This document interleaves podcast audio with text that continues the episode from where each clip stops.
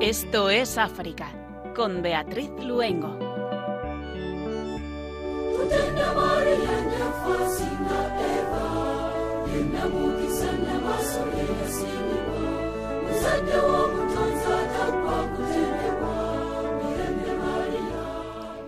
Muy buenas tardes a nuestros queridos oyentes de Radio María.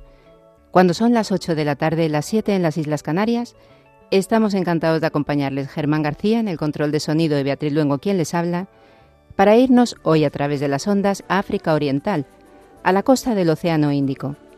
Pero antes queremos presentarles a nuestros invitados que se encuentran aquí con nosotros en los estudios centrales de Radio María.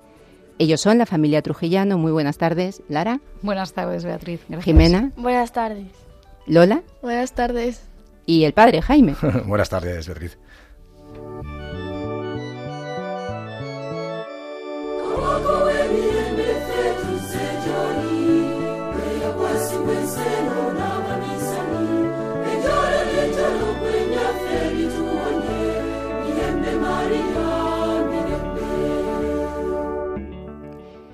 Nunca sabremos todo lo bueno que una simple sonrisa puede llegar a hacer, decía Santa Teresa de Calcuta.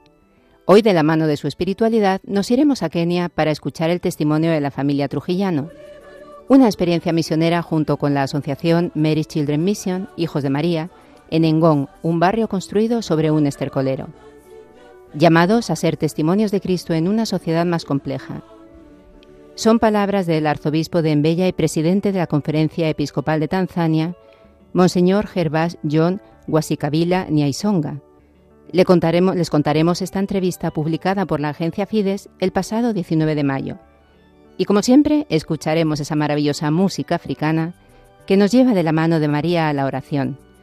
Unas músicas que, como nos ha escrito un oyente de Radio María, al medio del programa son únicas.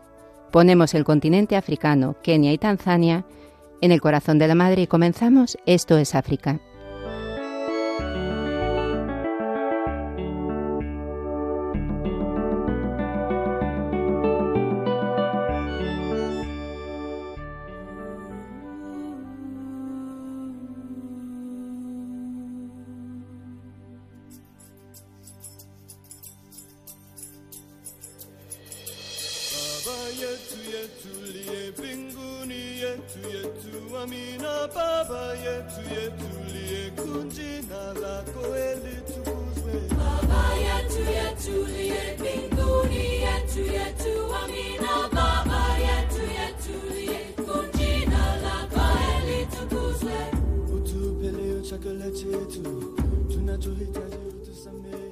Sudán del Sur. Arzobispo insta a recibir desplazados de la guerra de Sudán. El arzobispo de Yuba, Monseñor Stephen Ameyu Martin, instó a las instituciones eclesiásticas del país a acoger y ofrecer apoyo a los miembros del clero, religiosos, religiosas y laicos que lleguen de Sudán, donde estalló la guerra el 15 de abril. Hablando durante una reunión de emergencia el miércoles 10 de mayo en Yuba, el prelado hizo referencia a una carta que envió a todas las órdenes religiosas e instituciones de la Iglesia en su sede metropolitana. He instruido que al menos todos nosotros deberíamos estar listos para apoyar y abrir nuestras casas a nuestros hermanos que vienen de Sudán, señaló Monseñor Ameyú. Además, reiteró su llamado a las instituciones en la archidiócesis de Yuba para abrir las puertas a quienes huyen de la violencia en Sudán. Deberíamos abrir todas las puertas de alojamiento en las casas diocesanas y de congregación para los sacerdotes y monjas que vienen, expresó.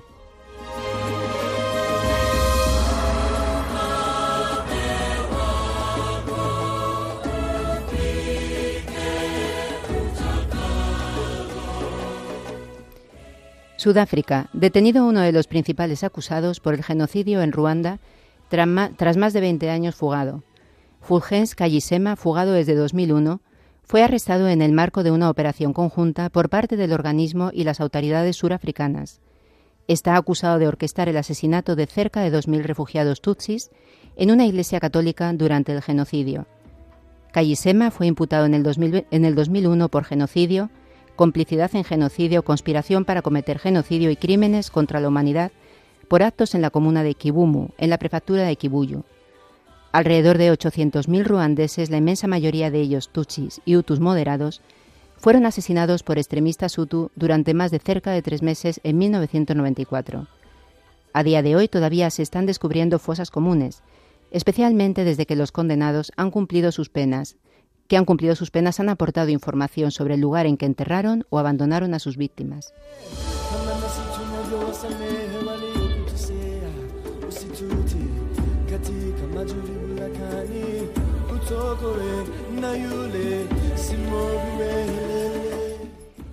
Somalia, más de un millón de desplazados en cuatro meses por el conflicto y la crisis climática.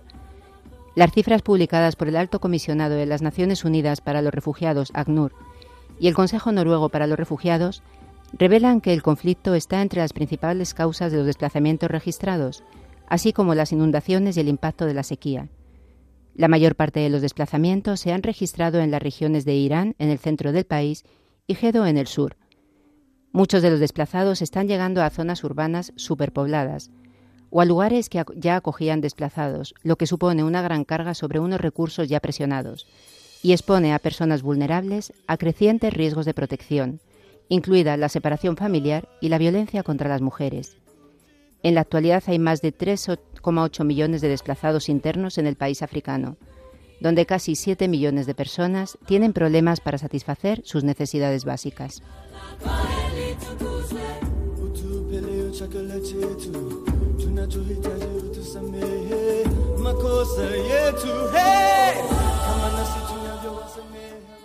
Burkina Faso. Las fuerzas de seguridad matan a un centenar de presuntos terroristas en el sur del país.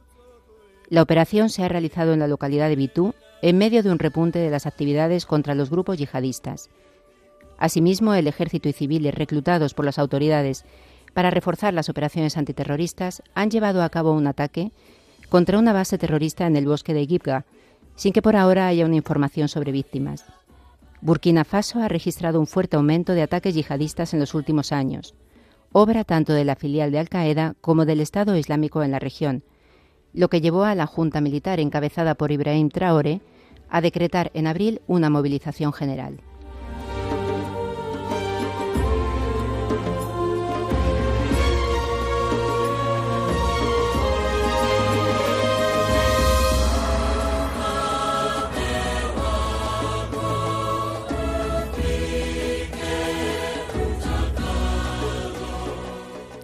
Chad, las hermanas franciscanas angelinas al lado de los jóvenes chadianos.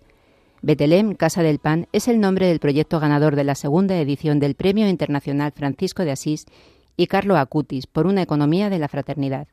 Concedido hoy durante los tres días del evento, Nada que poseer para un mundo fraterno y solidario entre arte, música y espiritualidad, celebrado en el Santuario del Despojo de Asís. Un proyecto que dará vida en Chad en Baibocorum, a una casa del pan, una panadería donde doce jóvenes, ayudados y apoyados por las monjas franciscanas angelinas, aprenderán a hacer negocios. La idea nació como un proceso económico fraternal desde abajo y del deseo de construir y poner en marcha un taller de panadería que permita a chicas y chicos trabajar juntos, poniendo en común sus talentos y utilizando los recursos locales para cuidar de sí mismos y de su comunidad a través de un empleo digno. Chad se encuentra entre los países con mayor índice de pobreza del mundo y entre los territorios más complejos, conflictivos e inestables como Libia, Sudán y la República Centroafricana. Baibokum es una pequeña ciudad situada en el extremo suroeste del país, donde los cristianos son los más pobres y la economía en manos de los musulmanes se basa en una agricultura muy básica, debido a la falta de medios y capacidad para procesar las materias primas.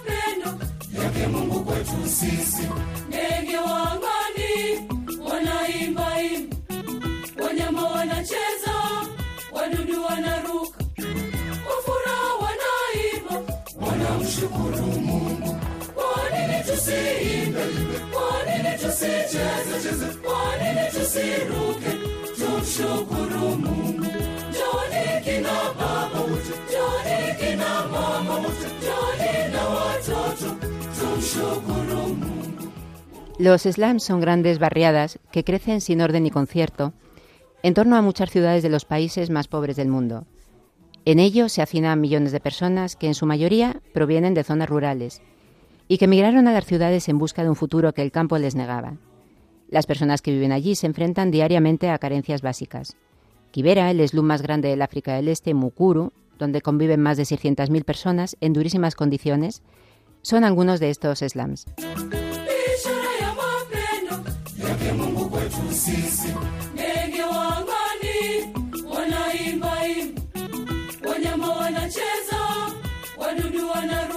La Kenia paradisíaca de los grandes parques naturales, con infinidad de animales viviendo en estado de naturaleza pura, contrasta con la Kenia real que las agencias de viaje ocultan a los turistas. El hecho es que más de la mitad de los 32 millones de habitantes que tiene el país vive por debajo del umbral de la pobreza. Esta pobreza se convierte en miseria humana en los cerca de 200 asentamientos informales que existen en Nairobi, donde se hacinan más de 2 millones de personas. Algunos slums, como Kibera y Mururu, sobrepasan el medio millón de habitantes. Sorprende que los animales de las reservas naturales sean especies protegidas y no lo sean también las personas que viven en los suburbios. Los misioneros tienen a los slums, que por supuesto no figuran en los circuitos turísticos, como áreas de actuación preferente.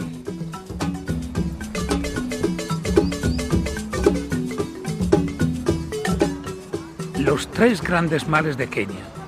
Primero, el gran contraste entre la riqueza y la pobreza. Son dos extremos que en este momento no se tocan, no dialogan, no se consideran. Segundo, la corrupción que existe a todos los niveles. Tercero, la falta de trabajo.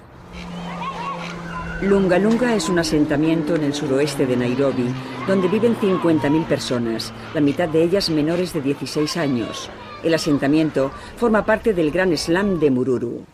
Familias numerosas viven en chabolas de 8 y 10 metros cuadrados, pagando alquileres de 7 euros al mes. Y si alguien deja de pagar, matones a sueldo se encargarán de ajustar cuentas.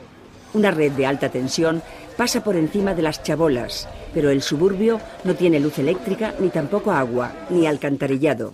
Eso sí, cuando llueve, el slam se convierte en un pantano.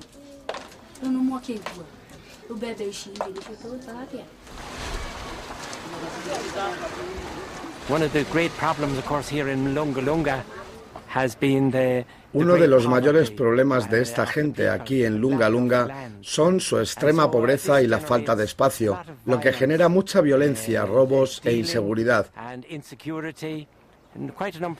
Muchas personas han sido asesinadas. Los ladrones vienen de la ciudad en busca de refugio, escapando con el botín, perseguidos por la policía y a veces hay disparos. La inseguridad afecta a los niños y niñas que vuelven de la escuela. Algunas chicas son violadas y hay mucha violencia con las mujeres a causa de la bebida.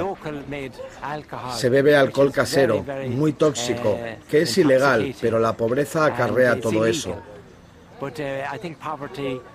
La verdad es que la gente se siente totalmente abandonada y excluida. Pueblo de Dios se ha adentrado en el slam de Kibera, en el suroeste de Nairobi, donde viven más de 700.000 personas en tan solo 550 hectáreas de terreno, aunque lo de vivir es un eufemismo, porque esto es un infierno. Kibera ostenta los títulos de ser el suburbio más antiguo, más grande y más miserable de África. Su origen se remonta a 1912, cuando los ingleses instalaron un campamento militar en el bosque, Kibera en lengua nativa, que estaba a 7 kilómetros de la ciudad. El campamento fue ocupado por soldados nubios reclutados en las montañas de Sudán y a partir de ahí los desplazados que huían del hambre de las zonas rurales fueron cayendo en el infierno de Kibera.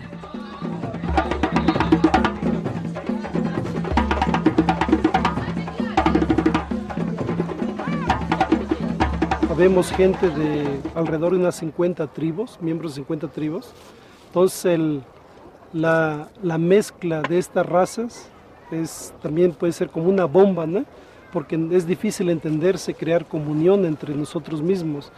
A Nairobi llega una media de 200.000 personas cada año procedentes de la zona rural. De ellas, 100.000 vienen directamente a los suburbios. La mayoría a Kibera, que en Nairobi se le llama la parada del autobús, porque la mayoría de la gente tiene aquí algún miembro de su familia o del clan o un conocido. Y así pueden entrar fácilmente en el suburbio. El slam se extiende a lo largo del ferrocarril que va desde Mombasa, en el Océano Índico, a Kampala, capital de Uganda. Para su construcción, los colonizadores ingleses trajeron obreros de la India, que también pertenecía a la corona británica. La dureza del trabajo, la malaria y los animales salvajes que atacaban a los obreros mientras dormían causaron infinidad de bajas entre los indios. Ahora no hay trabajo. Solo el 15% tiene un trabajo estable en las industrias de Nairobi, con sueldos que no sobrepasan los 50 euros mensuales. El resto se tiene que buscar la vida como puede, con trabajos temporales o en el comercio informal. En Kibera, miles de familias sobreviven con menos de un euro al día.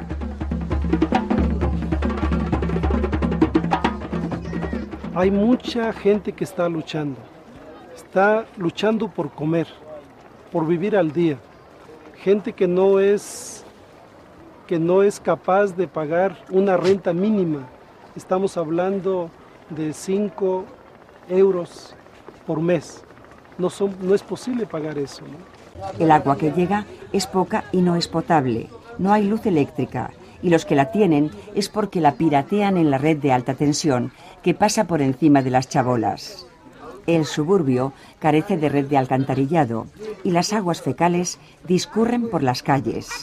Tampoco existe servicio de recogida de basura y se calcula que se producen diariamente unas 140 toneladas. Las pésimas condiciones sanitarias son el mejor caldo de cultivo para enfermedades como tuberculosis, neumonía, meningitis, tifus y sida que están causando estragos entre la población. El asentamiento está construido con materiales de desecho, cartones, tablas, plásticos y chapas de hojalata para los tejados. Las casas tienen una media de 10 metros cuadrados y en muchas de ellas viven juntas y revueltas varias familias. Como en la casa no se cabe, la vida se hace en la calle.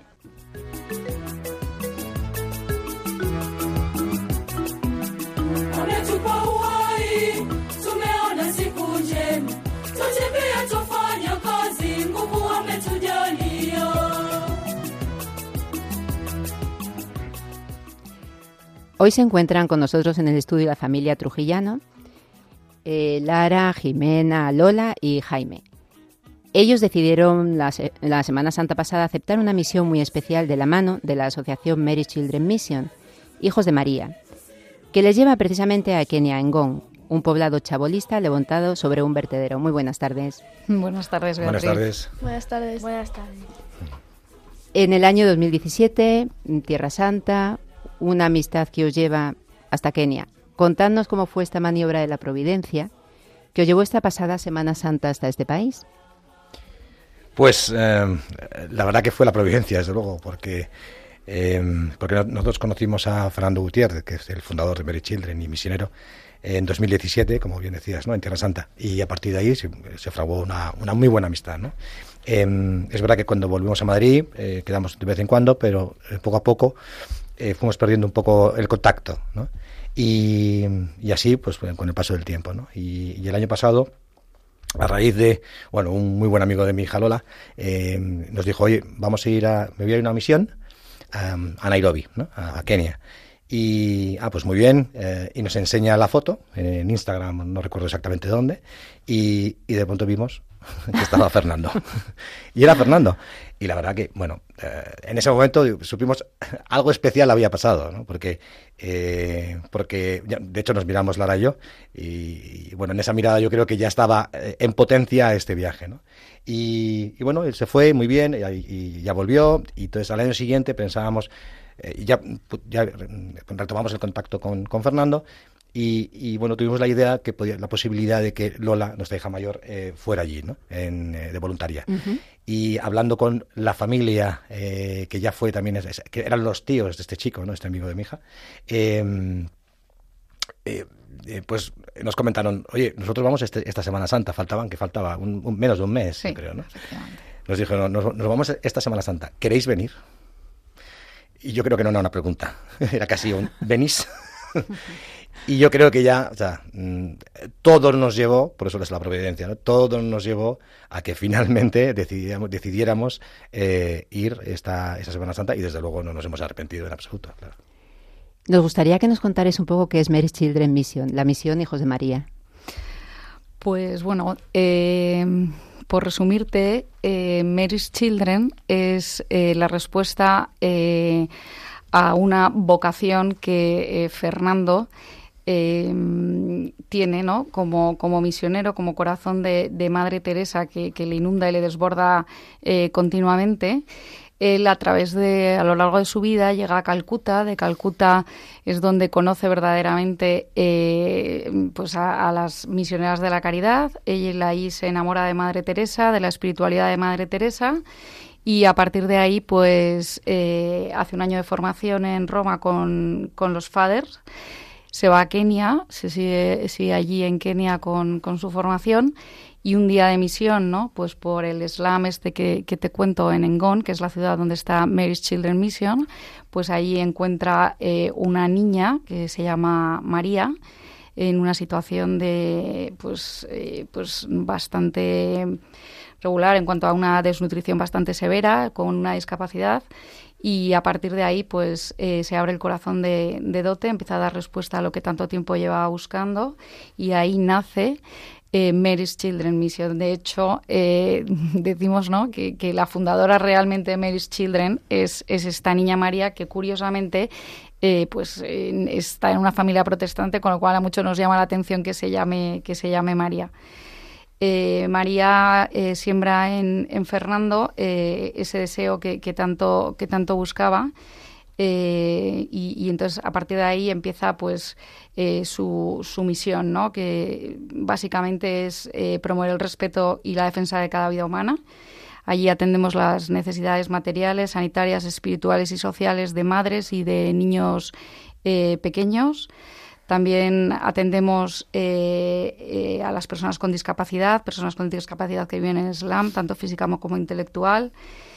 Y, bueno, pues esto es una de las mm, distintas eh, misiones que Mary's Children está llevando a cabo allí en, en Engon.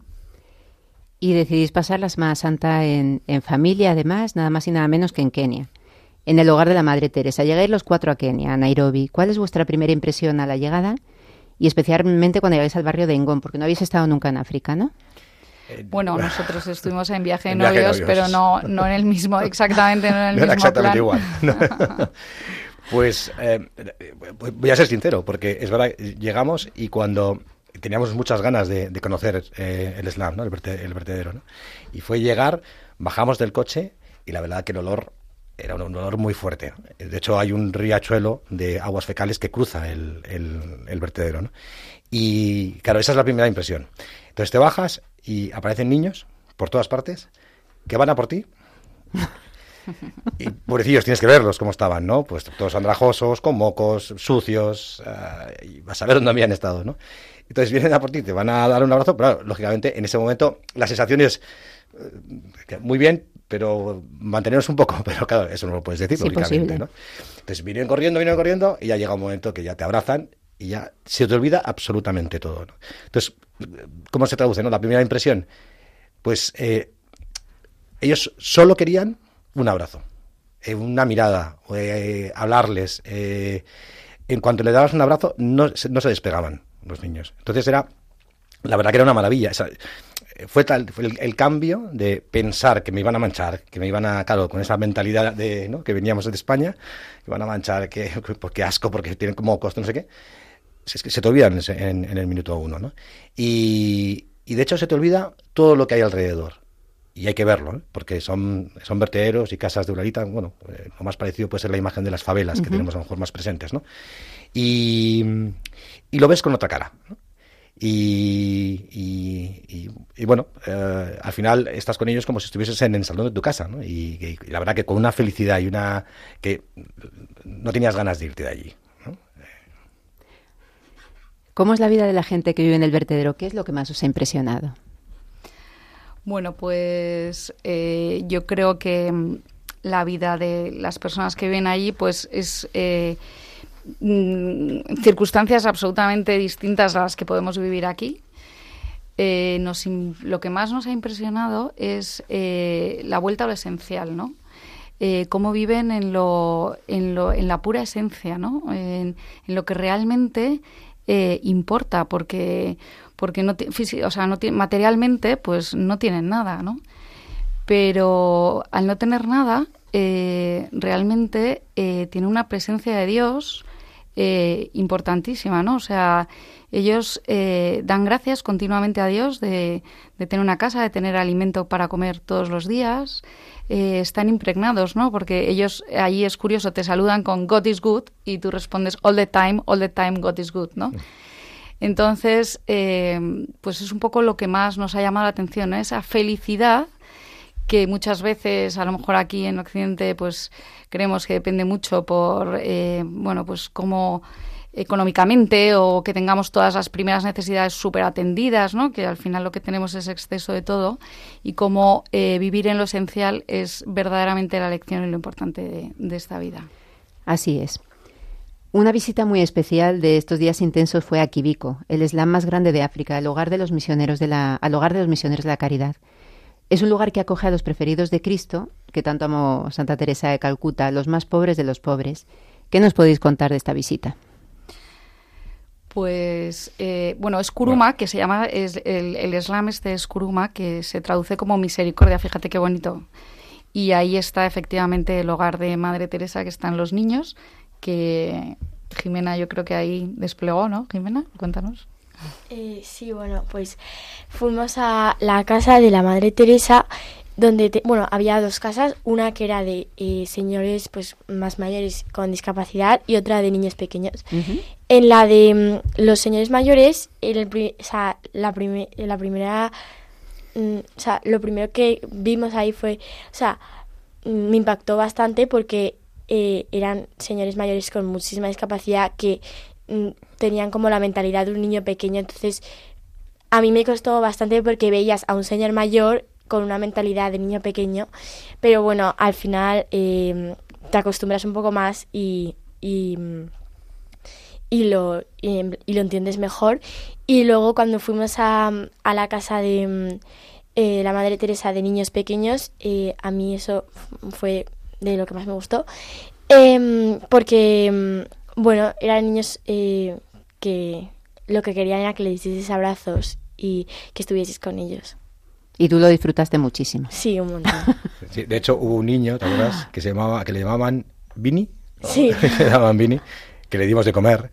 ¿eh? porque al principio es verdad que le impactó, pero luego acabó dando de comer a los, a, los discapacitados, ¿no? Mm. Y estábamos con un niño que a mí me llamaba, si no recuerdo mal, Baba, era papá. Papá y a, Jimena le llamaba Dada, que era hermana.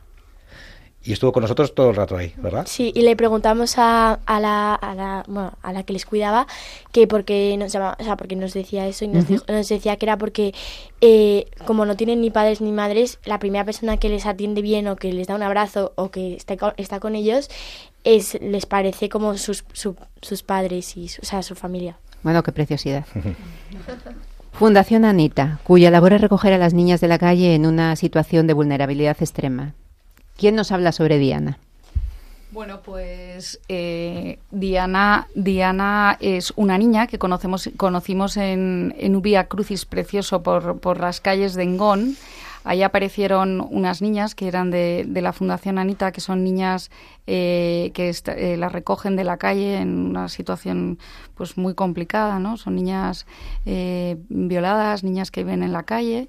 Y, la Fundación Anita, que es una preciosidad de misión, les acoge y les da formación, casa, durante todos los años de, colegio, ¿no? Eh, Diana apareció en ese paseo, en ese Vía Crucis, y la verdad que tanto a Jimena como a mí, que íbamos juntas con ella paseando, nos dejó pues eh, muy impactadas, ¿no? Nos, eh, pues la verdad que nos tocó, ¿no? Nos tocó muchísimo el corazón y, y, nos lo esponjó. Pues Diana es una niña que su madre tenía un cáncer, la tuvo en la calle y como no podía mantenerla, pues eh, la fundación la, la, la cogió, ¿no? Entonces esta niña, eh, con una vida bastante complicada y bastante distinta a la que puede tener Jimena o cualquiera de mis hijas o cualquiera de los que estamos aquí, pues nos contaba, ¿no? que eso fue un poco lo que más nos conmovió, que ella eh, todos los días daba gracias a Dios por, por su madre, eh, porque su madre la quiso tener, había apostado por la vida a pesar de la situación que tenía y la enfermedad había sido una bendición Diana en su vida porque ella pidió durante todo el embarazo que fuera una niña, que para ella sería signo de bendición y así fue, y que si era así le va a llamar Diana y, eso fue. En segundo lugar, daba gracias a Dios Diana por la generosidad de su madre, por haberle entregado a la Fundación Anita, porque no es fácil para un padre tener que, entregar a un, a un hijo. Y, entonces ella pues está muy conmovida también ¿no? por, por la generosidad de su madre y luego eh, daba muchas gracias a toda eh, la gente que le estaba formando ¿no? de, la casa y solamente le pedía a Dios que cuando pudiera salir de la casa, cuando ya tuviera toda la formación antes de la universidad, lo primero que quería que hacer era ir a buscar a su madre y, y decirle todo esto en primera persona. Entonces, la verdad que nos, conmovió, nos conmovió especialmente a Jimena y a mí, nos contó pues cómo vivían, ¿no? que se tenían que levantar a las 4 de la mañana, hacer toda la casa, ayudar a sus amigas, ir andando al colegio, que entraban a las 6 de la mañana, si llegaban tarde, cómo les castigaban. Bueno, pues la verdad que fue un testimonio que yo creo, Jimena, ¿no? No se nos va a olvidar nunca. Sí. Lola, no nos has contado nada. ¿Qué nos cuentas tú? ¿Qué fue lo que más te impresionó del viaje? ¿Qué, ¿Cuál fue tu experiencia más bonita?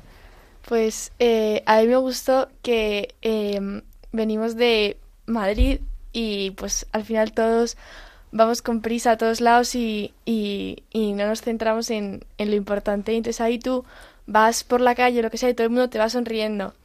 Y todo el mundo te saluda y todo el mundo va por ti para preguntarte y, y sonriendo pero luego llegas a Madrid y es todo distinto. Entonces, pues al final ahí no tienen nada, pero aquí tenemos todo y ahí están mucho más felices. Entonces, eso es pues lo que más me ha impresionado.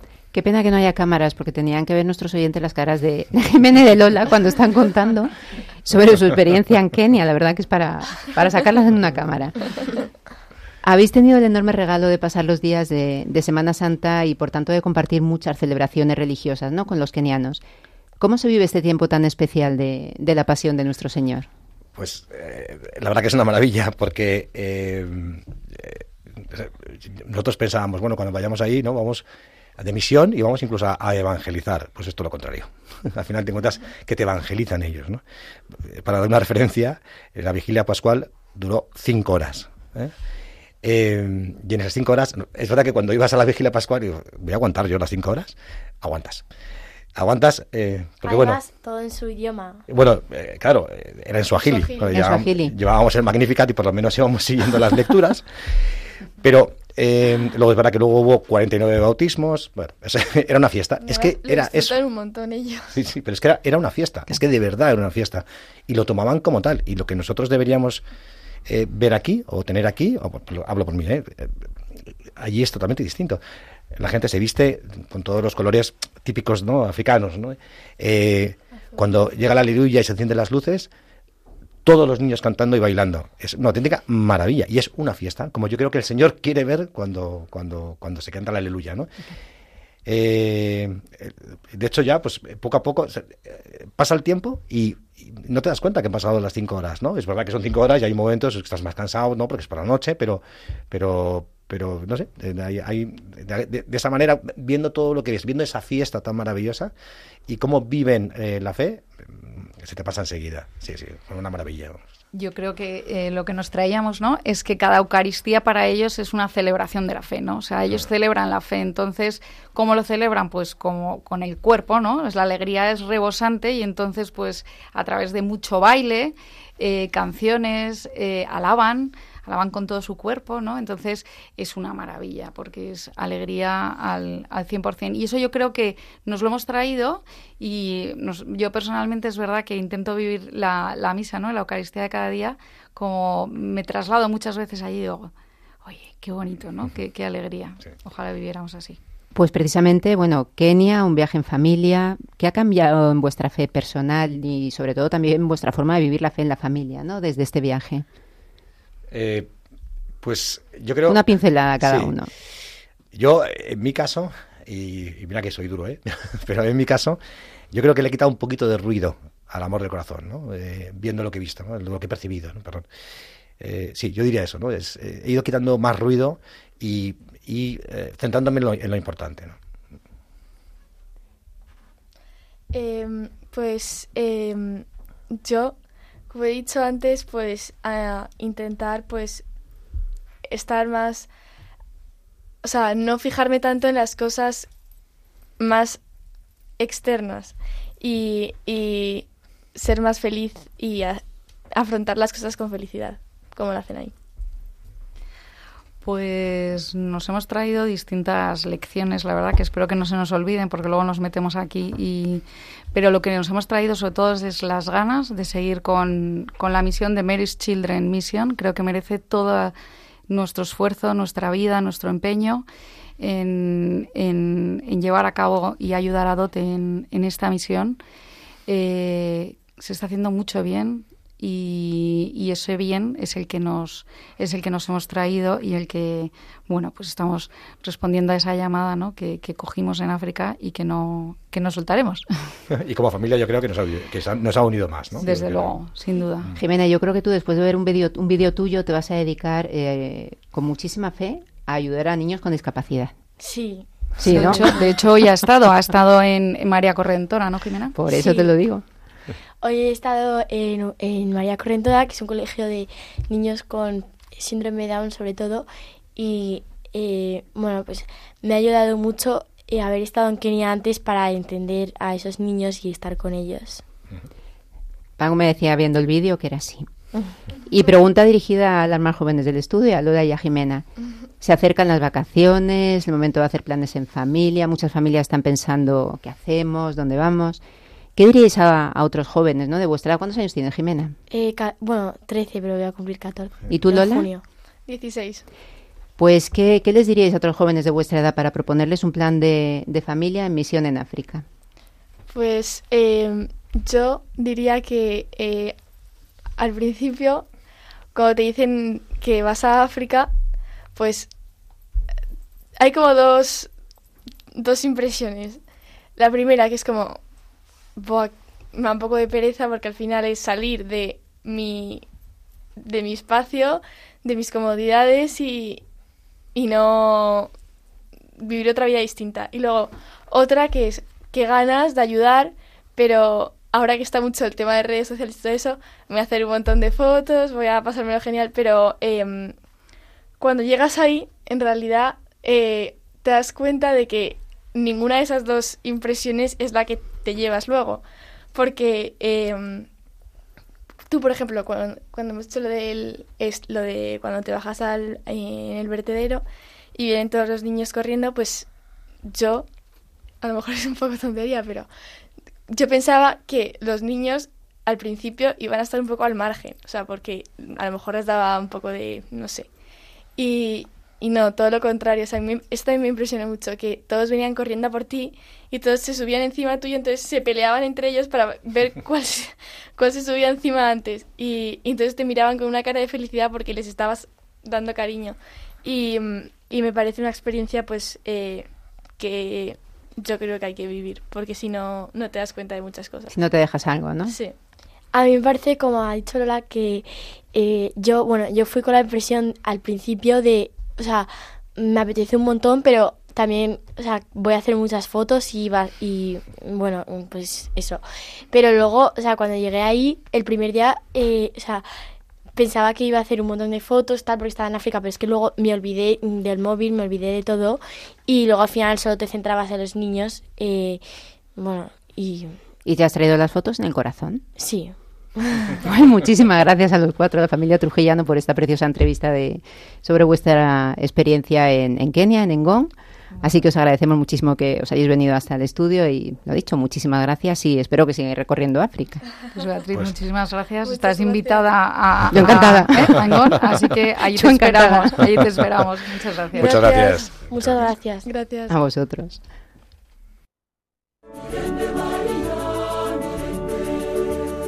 Estás escuchando el programa Esto es África con Beatriz Luengo.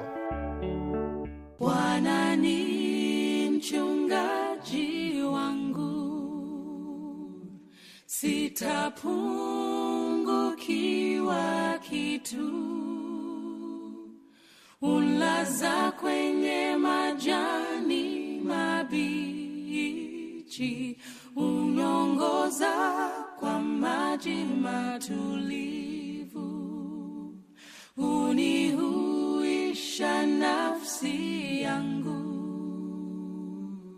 unongoza kwa njia za haki, nipitapo bondeni mwa mauti, sitaogopa,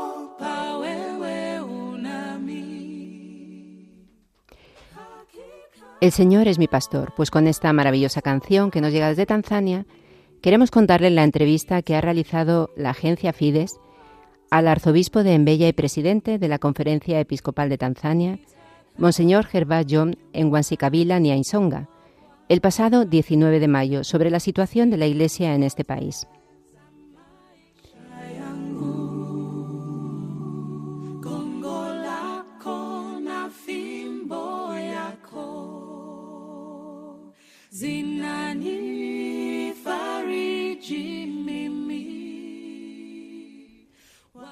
La Iglesia en Tanzania en 2018 celebró los 150 años de su misión en el país. ¿Y ahora con qué mirada afronta el futuro? Damos gracias a Dios por una iglesia joven con raíces fuertes y en crecimiento, como demuestra el número de bautismos y de vocaciones sacerdotales y religiosas, mientras que el porcentaje de personas que permanecen en la Iglesia Católica es también muy alto. Así pues, vemos con esperanza el crecimiento de la Iglesia en Tanzania, un crecimiento que se deriva del hecho de que la fe está bien arraigada en nuestra comunidad. Los fieles tratan de imitar a Cristo, de vivir la vida según Cristo. Existe una buena cooperación entre todos los miembros de la Iglesia, sacerdotes, religiosos y laicos. Todos se sienten parte de la misión evangelizadora, cada uno según su propio carisma. Por otro lado, nos vemos afectados por el reto que suponen la modernización y el mundo globalizado. La sociedad es cada día más compleja. Se produce un choque provocado por el encuentro entre la cultura tradicional y la occidental. Esto lleva a un número pequeño pero significativo de fieles a abandonar la Iglesia católica. A esta realidad cultural se añaden factores económicos y sociopolíticos que repercuten en los fieles. En primer lugar, el desempleo juvenil. Tenemos un gran número de jóvenes que no encuentran trabajo una vez terminados sus estudios. La Iglesia debe estar presente, a su lado, mostrándoles el camino para vivir dignamente a pesar de la falta de empleo. Para hacer frente a estos retos, necesitamos aún más sacerdotes formados que puedan llegar a distintas partes del país y a distintos círculos sociales para ofrecer orientación y asistencia a personas de distintas categorías y condiciones. A este respecto, ¿son los jóvenes los más expuestos a las influencias culturales externas? El mundo está globalizado, por lo que los jóvenes tienen acceso a distintas fuentes de información e influencias culturales. No decimos que las influencias externas sean malignas, pero a menudo crean un choque en las personas. Mucho depende de las fuentes a las que recurran los jóvenes para informarse o entretenerse. Los medios de comunicación pueden utilizarse con fines positivos o negativos, para fomentar la participación de la gente o beneficiar su crecimiento cultural o para sembrar la discordia. Así que las preguntas que hay que hacerse son, ¿a quién recurres para informarte? ¿Y quién verifica la autenticidad de lo que te dicen?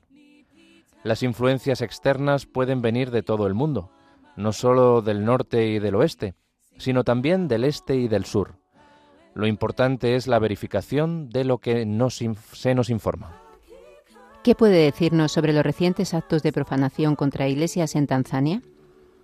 Algunos de los responsables de estos actos han sido capturados y la policía está investigando. Estamos a la espera de las conclusiones de la investigación para conocer las motivaciones de estas profanaciones. Según las primeras informaciones, no parece que todos estos actos tengan las mismas motivaciones. Algunos parecen ser actos de delincuencia. ¿Cómo evolucionan las relaciones con otras confesiones? Van muy bien, tanto a nivel ecuménico como interconfesional. Vivimos fraternalmente tanto con nuestros hermanos de otras confesiones cristianas como con los musulmanes.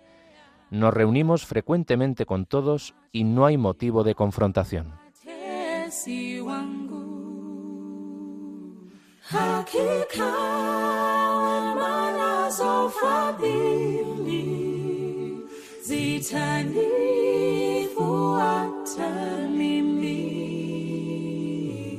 Nitakaa nyumbani mwa Bwana siku zote za maisha yangu.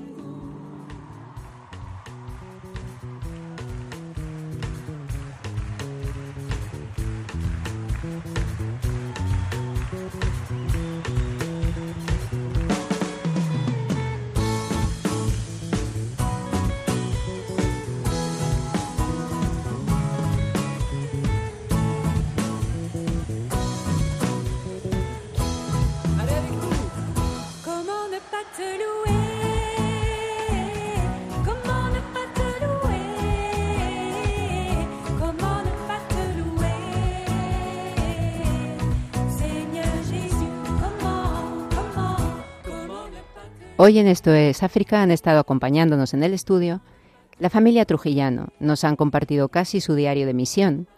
Esa preciosa experiencia misionera en Kenia, en el suburbio de Ngong, de la mano de la asociación Mary's Children Mission, Hijos de María, una asociación muy marcada por la espiritualidad de Santa Teresa de Calcuta. Muchísimas gracias a los cuatro y bajo el manto de María ponemos a todas esas personas con las que habéis tenido el regalo de compartir vuestra experiencia misionera.